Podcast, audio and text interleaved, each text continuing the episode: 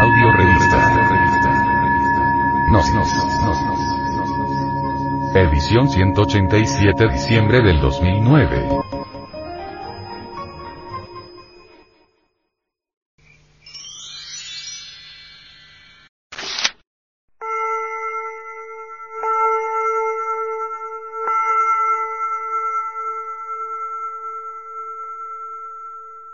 que es la resurrección del Cristo íntimo.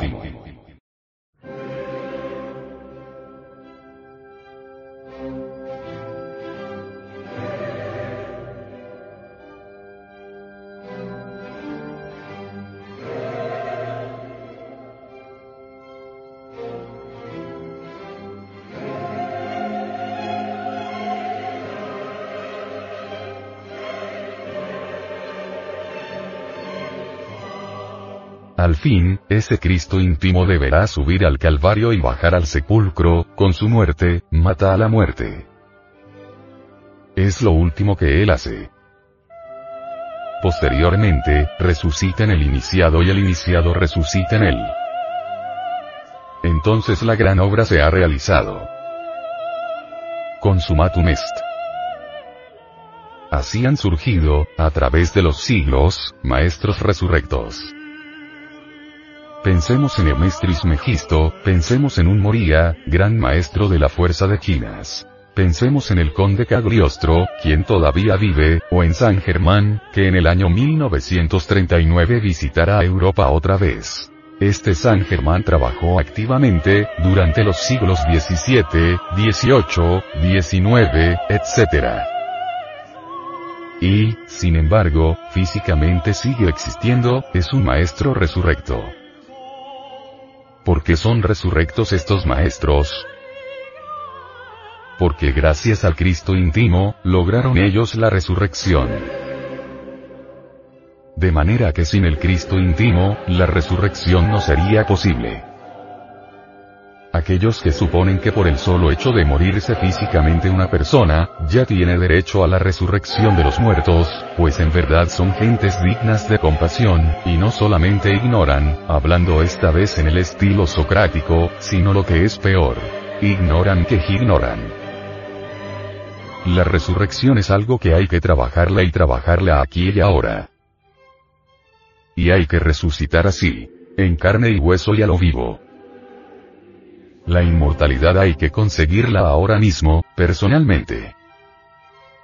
Esa es la forma como se debe considerar, pues, el misterio crístico. El degollamiento de los inocentes. Todo el drama cósmico, en sí mismo, es extraordinario, maravilloso y se inicia en verdad con la Navidad del corazón. Lo que continúa después, en relación con el drama, es formidable. Él tiene que huir a Egipto, porque Herodes manda matar a todos los niños y él tiene que huir, pero todo eso es simbólico, completamente simbólico. Se dice que Jesús, que José, que María, por ahí, en un evangelio apócrifo, tuvieron de huir a Egipto y que entonces permanecieron varios días viviendo debajo de una higuera, y que de esa higuera salía un manantial de agua purísima, todo eso hay que entenderlo, esa higuera representa siempre al sexo que se alimentaban con los frutos de esa higuera, son los frutos del árbol de la ciencia del bien y del mal, y el agua que corría, purísima, salía de esa higuera, es nada menos que el mercurio de la filosofía secreta.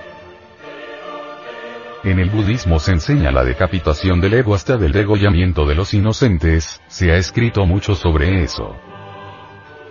Nicolás Flamel dejó grabado, pues, en las puertas allá, del cementerio de París, escenas sobre el degollamiento de los inocentes.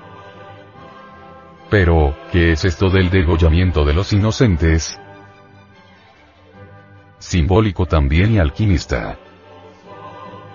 Todo iniciado tiene que pasar por el degollamiento. Pero, ¿qué es lo que tiene que degollar, en uno, el Cristo íntimo? Pues, sencillamente, debe degollar el ego, el yo, el sí mismo. Y la sangre esa, que emana pues del degollamiento, es el fuego, es el fuego sagrado, con el que tiene el iniciado que purificarse, limpiarse y blanquearse. Todo eso es esotérico, en gran manera. Nada de eso se puede tomar a la letra muerta.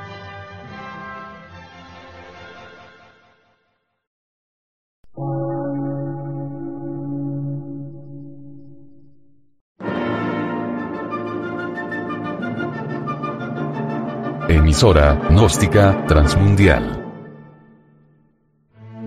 Por una nueva civilización y una nueva cultura, sobre la faz de la Tierra.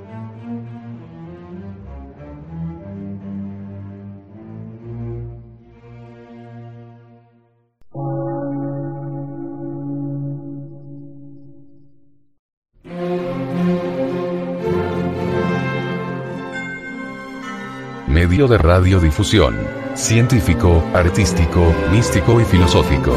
De la Asociación Colombiana de Centros de Estudios Gnósticos, Antropológicos, Psicológicos y Culturales. A. C.